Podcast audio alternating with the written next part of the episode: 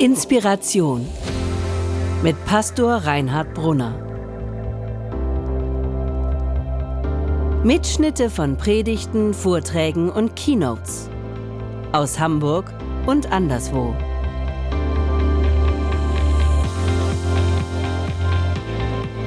So, Hannes hat das schon angedeutet, schon gesagt. Wir befinden uns mitten in einer äh, Predigtreihe, einer Themenreihe von fünf Predigten über ein großes Thema. Es geht darum, worum es eigentlich ganz grundsätzlich im christlichen Glauben geht. Und als Erinnerung für die, die jedes Mal dabei waren oder fast jedes Mal dabei waren und als Anschluss für die, die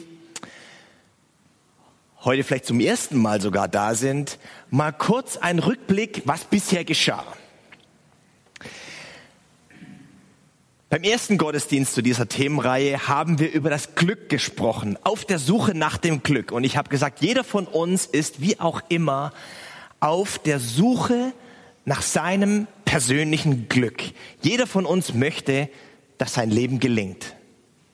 Und wir haben dabei eine erste Entdeckung gemacht, dass sich nämlich Glück nicht automatisch da einstellt, wo wir alles haben, was wir uns wünschen sondern ein Grundgefühl des Glücks stellt sich dort ein, so war meine These, da wo ein Mensch adäquate Antworten auf seine religiöse Frage bekommt, gefunden hat. Die Frage nach dem Woher, die Frage nach dem Wohin und die Frage nach dem Sinn des Lebens. Und darum ging es in der zweiten, beim zweiten Gottesdienst, der Sinn des Lebens. Und wir haben eine zweite Entdeckung gemacht. Nämlich Sinn finden wir nicht da, wo wir uns alles nehmen und alles haben, da, wo wir unser Leben vollstopfen mit Dingen und mit Erlebnissen und so weiter, sondern ganz im Gegenteil, da, nicht wo wir nehmen, sondern da, wo es uns gelingt, uns hinzugeben an eine Sache, die größer ist als wir selbst, da finden wir Sinn. Wo es uns gelingt, uns hinzugeben und ganz, wo wir, oder anders gesagt, wir finden uns da, wo wir uns an etwas ganz verlieren können. Und wir haben gesagt, das Größte, woran sich ein Mensch hingeben und verlieren kann, ist Gott ist die Sache des Glaubens, der Schatz des Glaubens.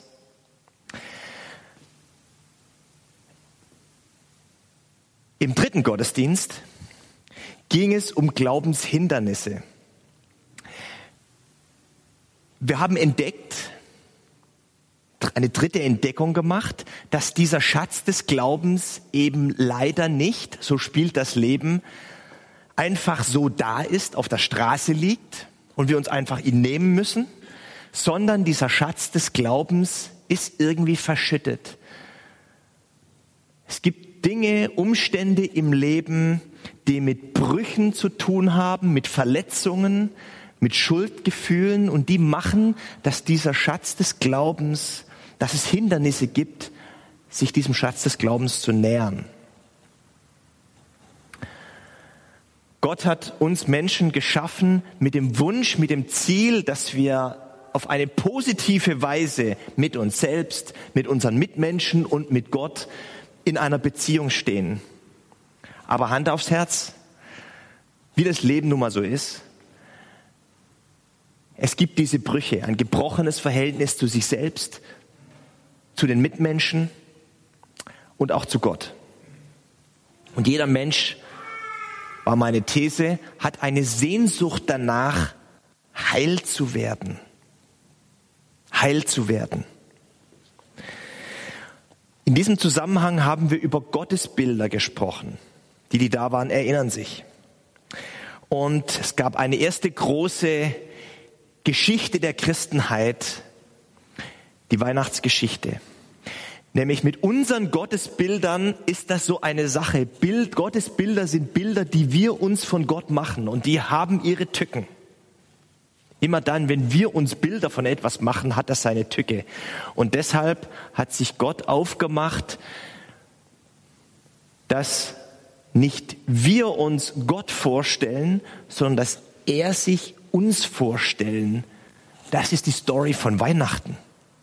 Das ist eigentlich, ich weiß gar nicht, ob, Sie, ob ihr diesen Gedanken schon mal hattet, dass das eigentlich der Kern von Weihnachten ist. Dass es Gott darum geht, dass er sich uns vorstellt und dass wir aufhören damit, dass wir uns, uns ihn vorstellen. Dieses Bild von Gott, dass Gott möchte, dass wir uns machen sollen, ist ein Kind, arm, schwach, hilfsbedürftig. So bitte stellt euch Gott vor. Weg mit diesen Gottesvorstellungen der Macht, der Gewalt, des, des Pomporzes. Gott stellt sich uns vor.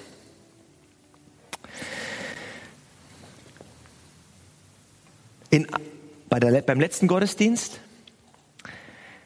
gab es eine zweite große Geschichte der Christenheit zum Thema, was das Kreuz und was Jesus mit uns zu tun haben. Was haben eigentlich Jesus und das Kreuz mit uns zu tun? Eine zweite große Geschichte. Es ist die Geschichte von Ostern, Kreuz und Auferstehung. Und wir haben auch da eine Entdeckung gemacht, nämlich die Entdeckung, dass es einen Unterschied gibt zwischen Religion und Glauben. Religion beginnt immer bei diesem Defizit des Menschen, der das Gefühl hat, irgendwas stimmt mit mir nicht, positives Verhältnis zu mir selbst, zu meinen Mitmenschen, mit Gott, irgendwas ist da angeknackst. Ich begebe mich auf diese Leiter, auf, diese, auf dieses Bemühen, ähm, mich irgendwie Gott zu nähern. Ich muss mich doch irgendwie bemühen, irgendwie etwas dafür zu tun, Gott näher zu kommen. Und wir haben gesagt, das ist Religion. Das, worum es im christlichen Glauben geht, ist genau etwas anders, das andersherum. Genau das Gegenteil davon. Nicht wir zu Gott, sondern, ich habe schon angedeutet bei der Weihnachtsgeschichte, Gott zu uns. Wir hatten diese schöne ähm, Grafik.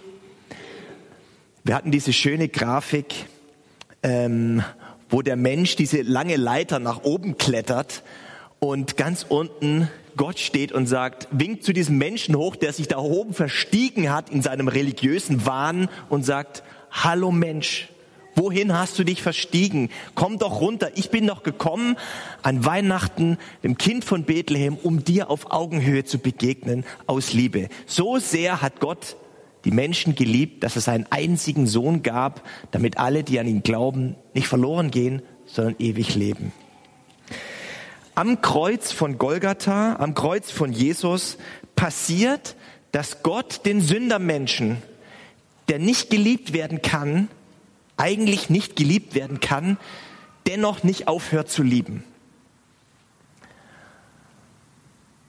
Gottes Liebe ist stärker. Und deshalb wird sein Zorn und sein Ärgernis über den Sündermenschen zum Schmerz um uns Menschen. Und in diesem Schmerz aus Liebe zum Menschen bricht Gottes Liebe aufs Neue hervor. Am Kreuz bringt Gott seine Liebe zum Menschen zum Ziel. Durch alle Sünde und Schuld, Verletzung, durch alle Ignoranz und Eigensinn des Menschen hindurch.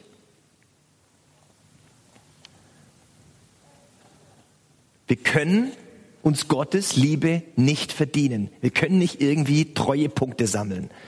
Aber wir können die Liebe Gottes, die er uns schenken möchte, mit der, uns, mit der er uns entgegenkommt, wir können sie annehmen als ein Geschenk.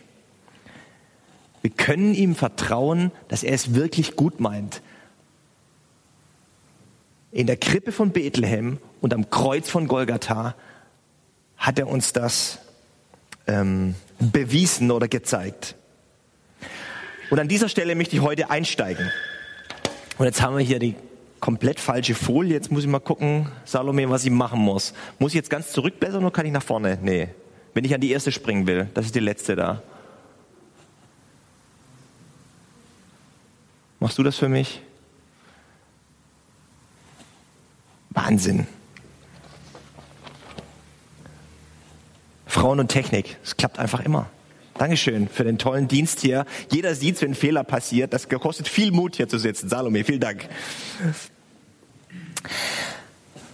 Heute soll es um das Vertrauen gehen. Ohne Vertrauen geht es nicht. Ohne Vertrauen geht eigentlich gar nichts. Ohne Vertrauen, unser, unser ganzes äh, Zusammenleben, finde ich, basiert auf Vertrauen. Wenn man zum Beispiel Bus fährt, hier am Schlump einsteigt und muss mir jetzt seit einiger Zeit vorne einsteigen, dem, äh, dem, dem Busfahrer hier sein Ticket zeigen. Stellt euch vor, er will mein Ticket sehen und ich, und ich sage zu ihm, ja, kann ich mal bitte Ihren Führerschein sehen? Haben Sie überhaupt einen Führerschein? Und war der Wagen beim TÜV? Sind die Reifen in Ordnung? Das wäre ein Verkehrschaos, wenn das jeder machen würde. Nein, ich steige ein und ich vertraue, dass der Busfahrer einen Führerschein hat und dass die Reifen in Ordnung sind und der Bus einen TÜV hat. Oder stellt euch vor beim Einkaufen. Die Deutschen essen ja gern Sauerkraut. Ich mache mich auf, Supermarkt, will Sauerkraut kaufen, guck auf die Packung, steht Sauerkraut drauf. Ich glaube, dass da Sauer, ich vertraue darauf, dass da Sauerkraut drin ist und keine Erbsen. Wie wäre das, wenn jeder durch die Welt gehen würde und sagen, ich glaube nur, was ich sehe. Dann mit dem Dosenöffner im Supermarkt, sicher ist sicher. Mal gucken, was da drin ist. Ein Chaos. Wir vertrauen. Amen. Wir vertrauen. Wer Leben bewältigen will, muss vertrauen können. Es geht nicht anders. Wer Leben bewältigen will, muss vertrauen können. Glauben hat mit Vertrauen zu tun. Deshalb habe ich hier geschrieben, Vertrauen und wie ich anfangen kann, Gott zu glauben und nicht an Gott zu glauben. Das klingt immer so nach, das sind bestimmte Paragraphen und äh, Dogmen, die muss ich irgendwie bejahen und dann glaube ich. Das ist nicht der Punkt beim Glauben. Glauben hat mit Vertrauen zu tun und es schwingt hier mit, so wie ich das hier formuliert habe, wie ich anfangen kann, Gott zu glauben. Gott glauben heißt eine andere Beschreibung für Gott vertrauen. Also was heißt Gott glauben? Heißt Vertrauen. Das zweite, Gott vertrauen. Aha, hier jetzt.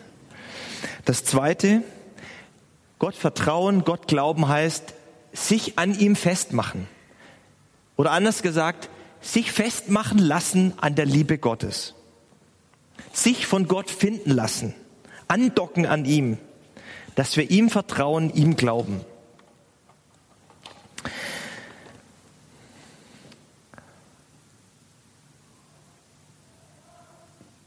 Ich will konkret werden. Was bedeutet es, Gott zu vertrauen? Was bedeutet es, ein Christ zu sein? Wie kann man ein Christ werden? Zunächst einige Missverständnisse. Missverständnisse, was mit ein Christsein, was mit Glauben nicht gemeint ist. Das erste, Hannes, ich glaube, du sitzt mir hier im Wege. Dieser, mein, mein Funk ist nicht so stark, der geht nicht durch deinen äh, Kopf hindurch. Dankeschön, Dankeschön.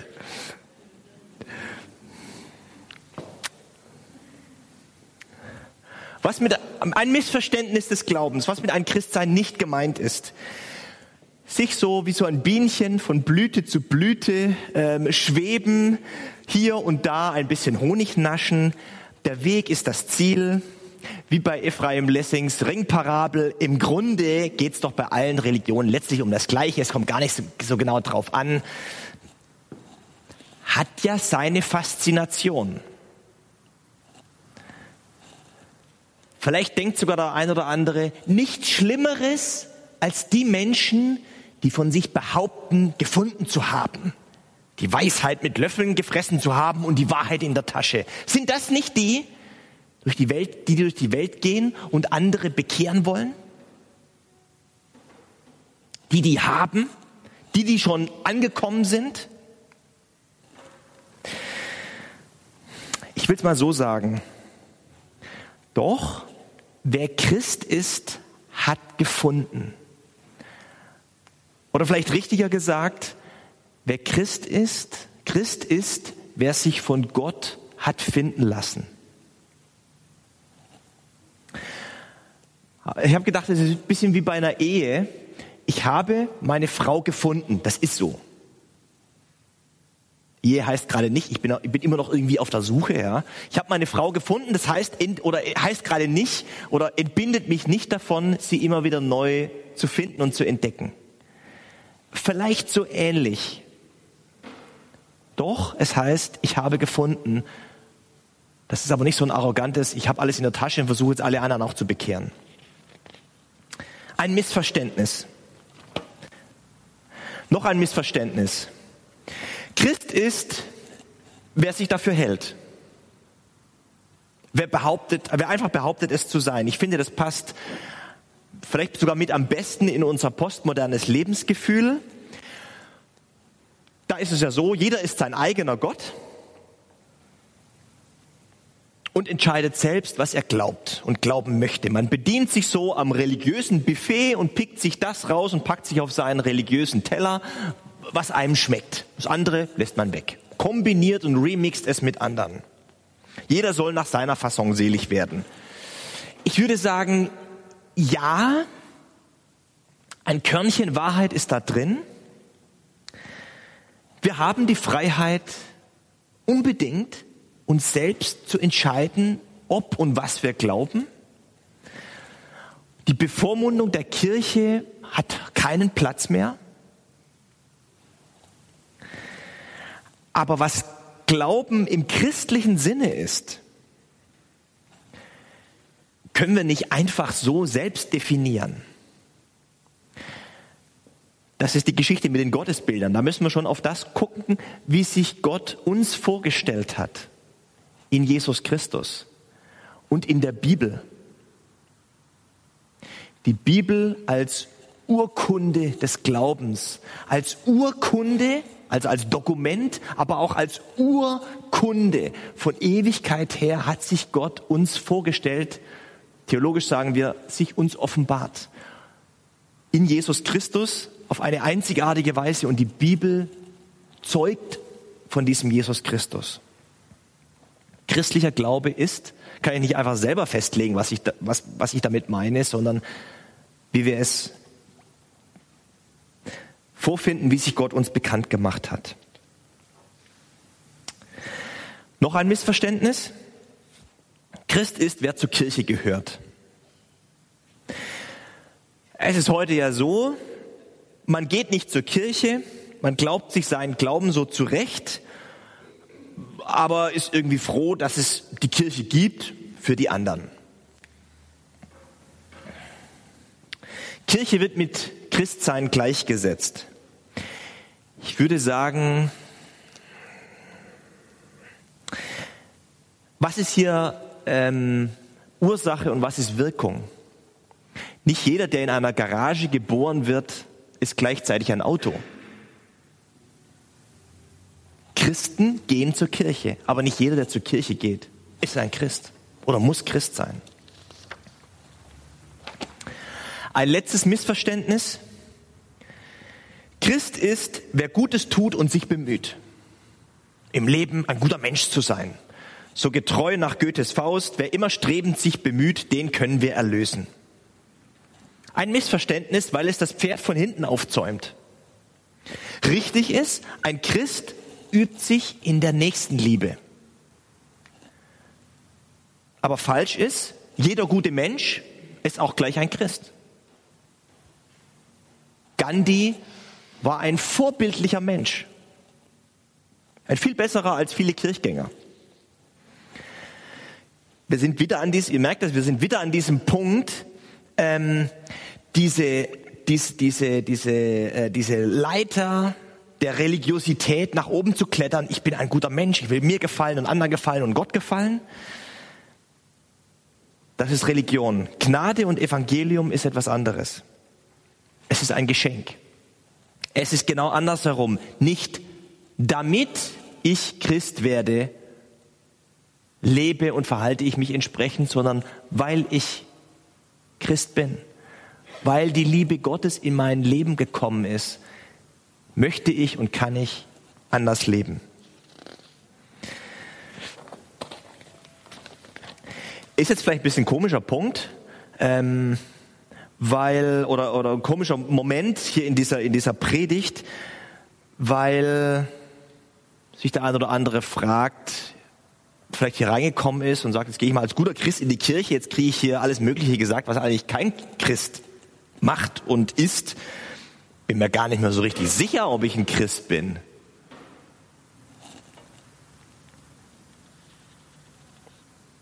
Was ist ein Christ?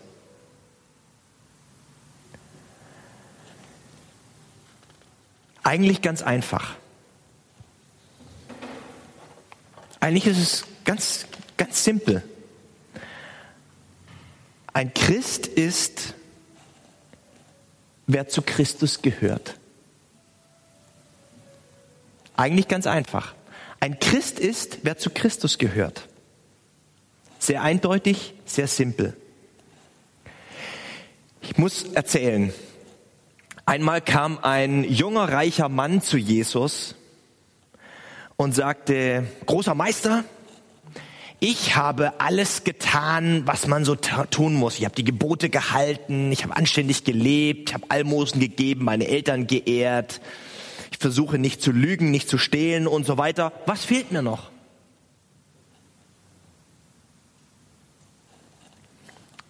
Was fehlt noch? Und Jesus?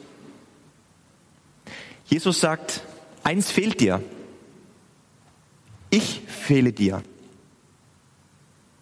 Ich fehle dir. Christ ist, wer zu Christus gehört.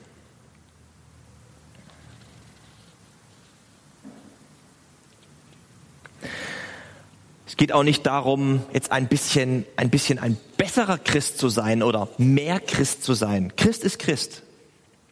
Man kann auch nicht ein bisschen schwanger sein. Entweder man ist schwanger oder man ist nicht schwanger. Macht keinen Sinn, im Blick auf Schwangerschaft und auch im Blick auf Christsein zu sagen, ja, kommt drauf an, wenn ich mich bemühe, ab und zu, ich versuche es, schwanger ist schwanger. Übrigens ist das kein zufälliges Beispiel. Einmal noch eine Geschichte aus der Bibel kam ein Theologe, ein Intellektueller zu Jesus, Nikodemus, und stellte ihn, ihm genau diese Frage. Also nicht, wie man schwanger wird, sondern wie das mit dem Glauben eigentlich genau geht. Der hatte so eine Birne voller Theologie, der wusste alles und kam zu Jesus und spürte bei ihm etwas und sagte, da ist irgendwas anderes, irgendwas Echtes hat der in sich. Wie komme ich dahin? In zehn Jahren Theologie bin ich habe ich das noch nicht verstanden. Und er fragt Jesus diese Frage, ähm, wie geht Glauben?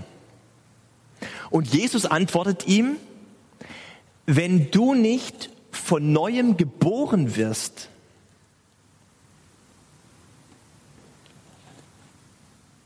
kannst du das Reich Gottes nicht sehen. Kommst du nicht ins Land des Glaubens.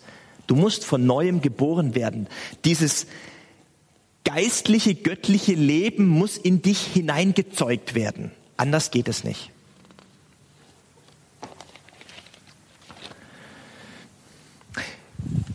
Ich will mal aus diesem Gespräch mit zwischen Jesus und diesem Nikodemus ein paar, ein paar Zitate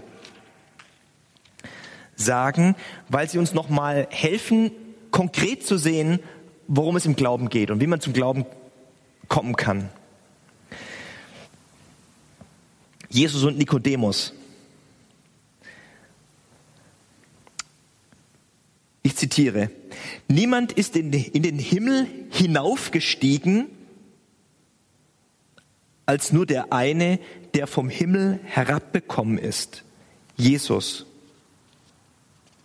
Damit alle, die sich im Glauben ihm zuwenden, durch ihn ewiges Leben bekommen.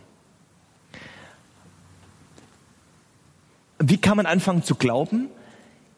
sich ihm zuwenden, ihm, der vom Himmel herabgekommen ist, Jesus. Sich im Glauben ihm zuwenden, sich hinwenden, sich zu ihm bekehren, eine innere Freundschaft mit ihm beginnen. Das ist Glauben, das ist Glaubensanfang, Umkehr zu Jesus, Hinwendung, eine bewusste Hinwendung zu Jesus, ihn anschauen. Glauben ist eine Beziehung.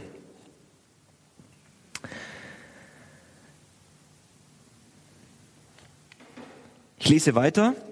Gott sandte seinen Sohn nicht in die Welt, um die Menschen zu verurteilen, sondern um sie zu retten. Wer sich an den Sohn Gottes hält, wird nicht verurteilt. Wer sich aber nicht an ihn hält, ist schon verurteilt, weil er Gottes einzigen Sohn nicht angenommen hat. Wie geht Glauben? Wie kann man anfangen zu glauben? Das Geschenk des Glaubens annehmen. Jesus sagt, weil sie ihn nicht angenommen haben, glauben sie nicht. Wie geht Glauben? Das Geschenk des Glaubens annehmen. Sein Herz öffnen. Sich ihm zuwenden.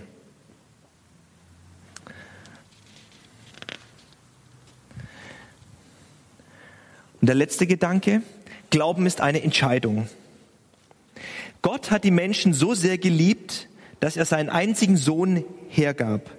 Nun werden alle, die sich auf den Sohn Gottes verlassen, nicht zugrunde gehen, sondern ewig leben. Verlassen, Vertrauen, eine Entscheidung des Glaubens treffen. Ist ja übrigens sprachlich auch interessant in unserer deutschen Sprache, sich, also sich verlassen, sich auf etwas verlassen, ist ja eine Umschreibung für Vertrauen. Ist sprachlich interessant. Vertrauen heißt sich verlassen auf. Eigentlich sind das ja zwei Schritte. Sich verlassen und Vertrauen auf. Das ist im Grunde eine Entscheidung. Ich, ich verlasse mich und vertraue auf.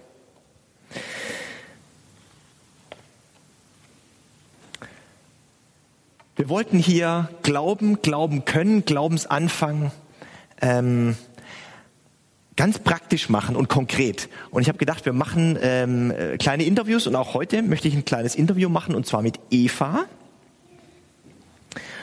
Und möchte Eva mal fragen, ähm, kommst du jetzt nach vorne oder setzen wir uns hier gemütlich in die Bank wie neulich schon mal? Das finde ich gut. Hallo Eva, wir sehen uns ja so selten. Für die, die es nicht wissen, ist meine Frau. Ähm, ich kenne eigentlich deine Story, aber viele andere nicht. Ähm, erzähl doch mal, achso, hier ist das Mikro. Erzähl doch mal, ähm, wie, wie, ist, wie ist deine Geschichte mit Gott? Wie bist du zum Glauben gekommen? Also, da war ich 15. So, ich, ich, bin an, ich bin an. Ich bin da an. war ich 15. Ähm, meine Mutter ist kurz vor mir zum Glauben gekommen. Die könntest du auch irgendwann mal interviewen. Oder ihr könnt sie selber interviewen. Da drüben sitzt sie. Hallo Genau, Marianne. und war in einem Hauskreis auch. Und ich war manchmal zu Gast. Aber ich war ganz arrogant und habe gesagt, nee, nee, also ich muss erst mal alle Religionen kennenlernen. Und ich will jetzt nicht irgendwie gleich Christ werden wie du. Und wollte mein eigenes Ding durchziehen. Und dann ähm, war in der Gemeinde meiner Mutter ein Glaubenskurs, so ein Workshop Glauben, wie du jetzt hier auch gemacht hast. Da bin ich mitgegangen, so ganz interessiert. Und den hat gehalten Eckhard Krause, ein Freund von uns, der auch hier manchmal predigt. Und der hat so vom Glauben geschwärmt und so von der Liebe Gottes und dass Jesus uns so sehr liebt gesprochen, das hat mich total begeistert. Und dann kam noch dazu, dass dieser Glaubenskurs war irgendwie unterbrochen äh, für eine Woche und dann ging es zu Ende. Und in dieser Woche war ich zum Schüleraustausch in London mit meiner Schule und war in einer Familie von Baptisten, wo die Tochter, die so alt war wie ich, sich gerade taufen lassen wollte. Also das ist auch so wie zum Glauben kommen, wenn man sich in, mit 15 taufen lässt. Und das war wie so eine Bestärkung für mich. Oder da habe ich noch mal, da habe ich auch tolle Lieder kennengelernt und das ja, war auf dem Weg ganz wichtig, dass ich das erlebt habe. Und dann kam ich zurück nach Hamburg und dann hörte dieser Glaubenskurs auf und da habe ich mich dann für den Glauben entschieden. Mhm. Wir haben heute über Vertrauen gesprochen. Ähm, welche Rolle spielt Vertrauen für dich im Glauben? Da möchte ich meinen Lieblingsvers nennen. Das ist Römer 8, 28. Wir wissen, dass denen, die Gott lieben, alle Dinge zum Besten dienen.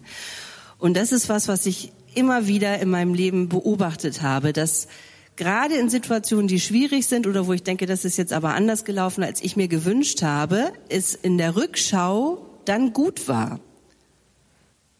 So, wir haben das auch mit unserem Sohn erlebt. Der kam jetzt in eine Klasse, wo nicht der beste Freund war, was wir uns ganz doll gewünscht hatten und dann sage ich nicht gleich, okay, Gott wird schon richten, aber dann im Nachhinein, jetzt ist er in der zweiten und hat die besten Freunde dort gefunden und es war der richtige Weg und der bessere für ihn, als ich eigentlich so geplant hatte. Und das ist oft in meinem Leben so gewesen. Und diesen Vers liebe ich deshalb sehr, dass denen, die Gott lieben, alle Dinge zum Besten dienen. Das glaube ich, da bin ich fest überzeugt.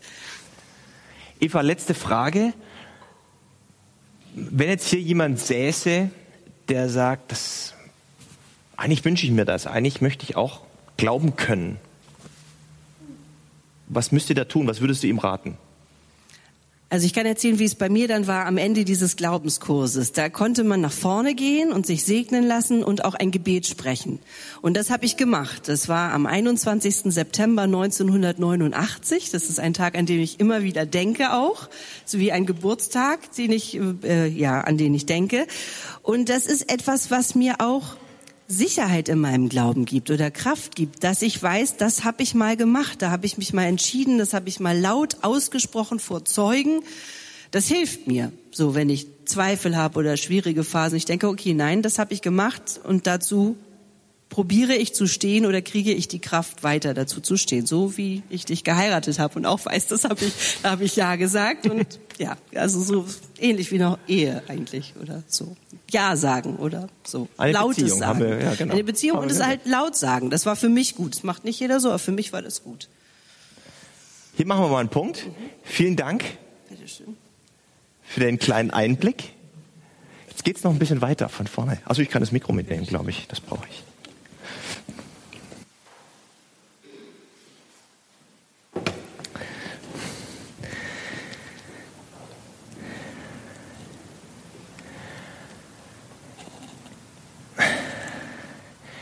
Ich möchte euch die schönste Geschichte der Welt erzählen, die davon handelt, oder die schönste Geschichte der Welt, bei der jemand Gott findet, erzählen. Es ist die dritte große Geschichte, die dritte große Erzählung nach Weihnachten und Ostern, die wir, wie ich finde, in der Bibel haben. Und sie gehört, ich denke, man muss das so sagen, zur Weltliteratur. Es ist, sie hat Jesus erzählt. Ich erzähle aus Lukas Evangelium Kapitel 15. Ein Mann hatte zwei Söhne. Und eines Tages kam der jüngere der beiden zum Vater und sagte, stellte, so stelle ich mir das vor, baute sich so vor ihm auf, ihm auf und sagte, Vater, gib mir den Erbteil, der mir zusteht.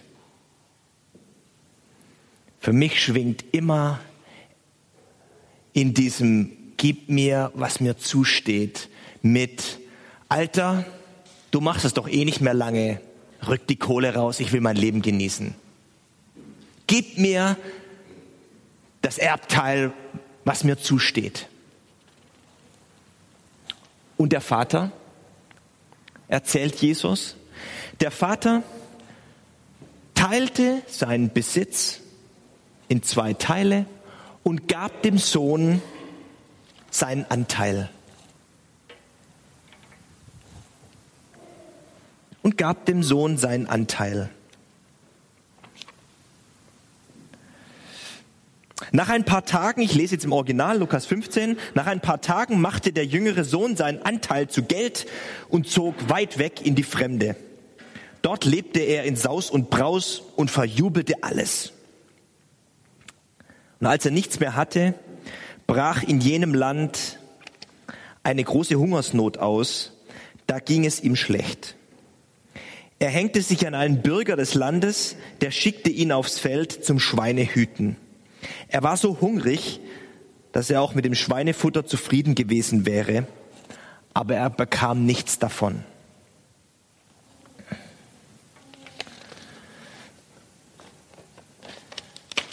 Das erste Stichwort in dieser Geschichte, die über, eigentlich über den Glauben an Gott handelt, ist für mich Freiheit. Ich bin Vater von drei Kindern und ich male mir das jetzt mal so ein bisschen aus, wenn mein ältester oder jüngster da irgendwann mal ankäme, so zu mir käme. Also ich will da nicht für nichts garantieren. Also Minimum wäre, dass ich ihn versuchen würde, irgendwie zu beeinflussen und sagen würde, ich weiß nicht, Junge, ist das wirklich eine, ist das eine gute Idee? Ist das wirklich eine gute Idee, mit diesem ganzen Geld da loszuziehen? Ich weiß nicht. Ich hätte ihn wenigstens beeinflusst. Der Vater, von dem Jesus da erzählt, der eigentlich Gott ist, gibt den Sohn frei. Er gibt ihn frei. Zur Freiheit, die Gott uns gibt, gehört, dass wir unser Leben auch ohne ihn leben können. Gott gesteht uns das zu. Auch wenn wir Schiffbruch erleiden und eines Tages irgendwie so da hängen. Zur Freiheit Gottes gehört, in die er die Menschen geschaffen hat, gehört, dass er uns auch zugesteht, unser Leben ohne ihn zu leben. Und der Vater, der Vater hält das aus. Das hat mit diesem Schmerz zu tun, von dem ich vorhin gesprochen habe, der mit dem Kreuz zu tun hat. Der Vater hält das aus. Dass wir uns das aber nicht gerade missverstehen. Ähm, es ist völlig normal, dass Kinder ihre eigenen Wege gehen. Das muss so sein. Kinder müssen sich von ihren Eltern lösen. Also ich meine, wenn meine Kinder so in 20 Jahren immer noch zu Hause auf der Bude sitzen, da ist was schiefgelaufen, ist ja klar. Das ist nicht der Punkt in der Geschichte. Der Punkt in der Geschichte ist, dass Gott ja gerade will, dass uns unser Leben gelingt, dass es gelingt, dass wir gerade nicht hier so, dass wir gerade nicht so enden. Das ist der Punkt in der Geschichte und deshalb ist das zweite Stichwort in der Geschichte Hoffnung. Gott hat die Hoffnung und den Wunsch, dass bei jedem von uns das Leben gelingt, dass es gelingt.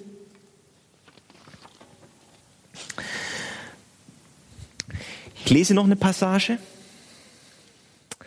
Und endlich ging der Sohn in sich und sagte, mein Vater hat so viele Arbeiter, die bekommen alle mehr, als sie essen können. Und ich komme hier um vor Hunger.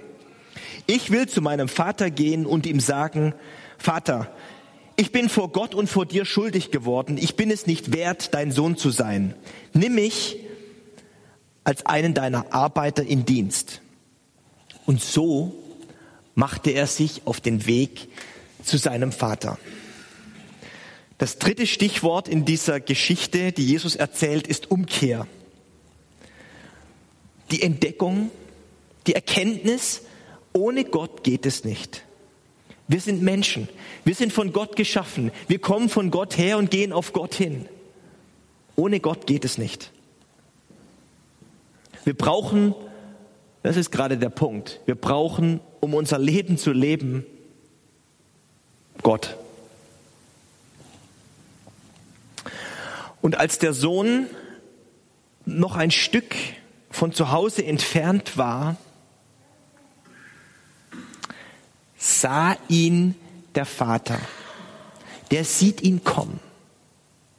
Was passiert jetzt? Ich kann da für nichts garantieren. Wenn ich der Vater gewesen wäre, ich hätte mich vielleicht hingestellt und gesagt, jetzt lass den mal kommen. Jetzt soll der mal hier wieder antanzen. Jetzt will ich mal gespannt, was der jetzt sagt.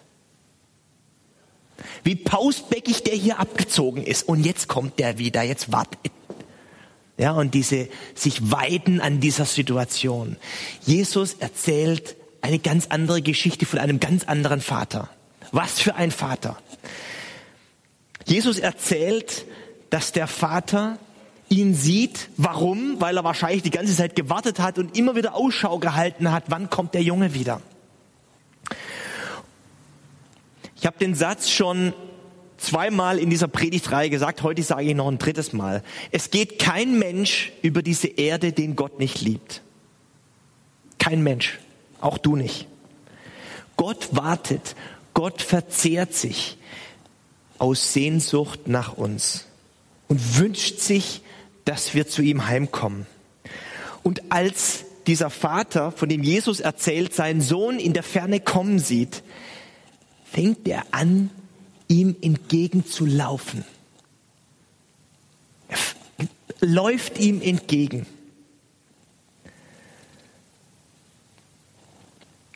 Das dritte Stichwort in dieser Geschichte ist Liebe.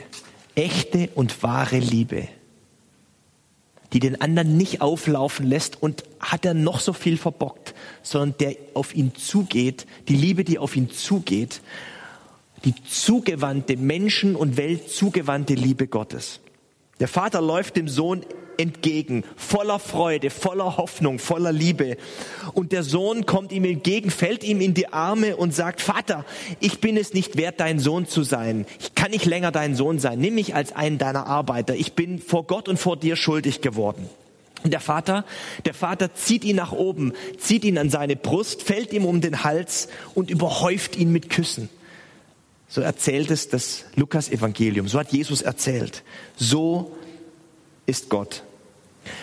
Und das vierte Stichwort in dieser Geschichte ist Versöhnung. Gut, dass du wieder da bist. Versöhnung ist das, was der Vater ausdrückt und nichts anderes. Und der Vater ruft seine, der Vater ruft seine Mitarbeiter und sagt schnell, bringt die besten Kleider, bringt Schuhe, steckt ihnen einen Ring an den Finger und bereitet ein Festessen vor. Denn dieser, mein Sohn, war tot, jetzt lebt er wieder. Er war verloren und wir haben ihn wiedergefunden. Und sie begannen zu feiern. Das letzte Stichwort in dieser Geschichte heißt Freude. Die Freude Gottes über jeden Menschen. Die Freude Gottes über jeden Menschen, der umkehrt und sich wieder ihm zuwendet.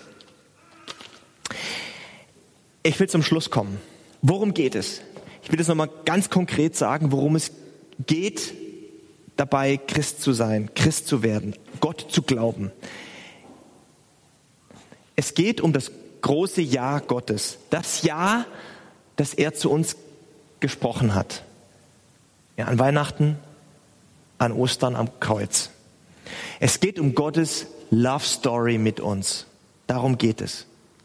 Was Eva gesagt hat vorhin. Das hat mich eigentlich, eigentlich hat mich das berührt und überzeugt. Die Liebe Gottes, von der da die Rede ist. Das große Ja Gottes zu uns und es geht um unser Ja zu Gott. Dass wir auf sein Ja antworten mit unserem Ja. Unsere Antwort.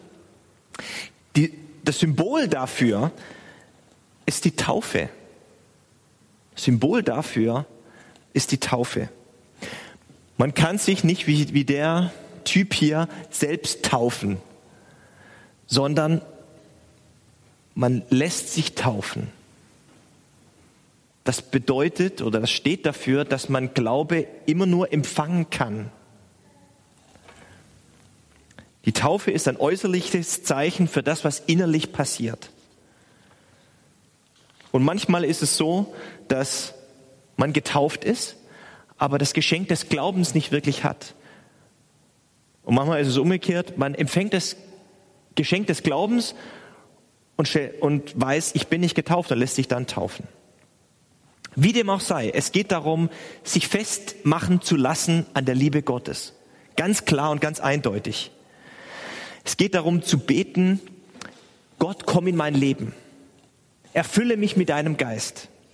Es geht darum, um diese innere Freundschaft mit Jesus, zu bitten, Jesus Christus, komm in mein Herz. Darum geht es. Wir werden es jetzt gleich so machen.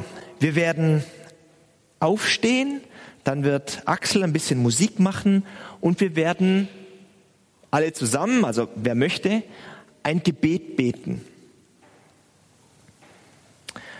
Und jeder, der möchte, kann dieses Gebet mitbeten. Die, die bereits Christen sind, als Vergewisserung. Die, die sich ein bisschen fühlen wie dieser verlorene Sohn, die sagen, mir ist irgendwie Gott abhanden gekommen. Eigentlich müsste ich mich wieder aufmachen und heimkehren zum Vater und mich wieder andocken an dem Glauben, den ich mal hatte, der mir verloren gegangen ist. Die können das Gebet mitbeten. Und die, die einen allerersten deutlichen Anfang machen wollen und sagen, heute ist der Tag, ich möchte einen allerersten Schritt machen, mich zu öffnen für den Glauben.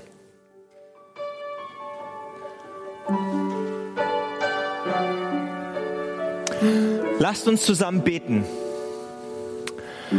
Vater im Himmel, du hast mich nicht vergessen, obwohl ich dich oft vergessen habe.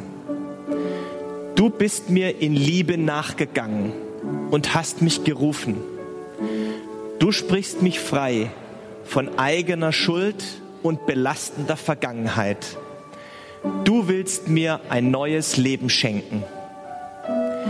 Jesus Christus, du hast deine Liebe zu mir am Kreuz bewiesen und Ja zu mir gesagt. Dieses Geschenk möchte ich jetzt im Glauben annehmen. Auf dein Ja zu mir antworte ich jetzt mit meinem Ja zu dir. Dir vertraue ich mich an. Guter, treuer Gott, Erfülle mich mit deinem Heiligen Geist. Bitte stärke und erhalte meinen Glauben. Zeige mir, wie ich leben kann, so dass es für dich zur Freude, den Menschen zur Hilfe und mir selbst zu einem sinnerfüllten Leben wird. Amen. Vielen Dank fürs Zuhören. Wenn du mit Reinhard in Kontakt bleiben willst, Folge ihm auf Instagram unter rbpastoring. Weitere Infos auf www.pastoring.de. Gott segne dich.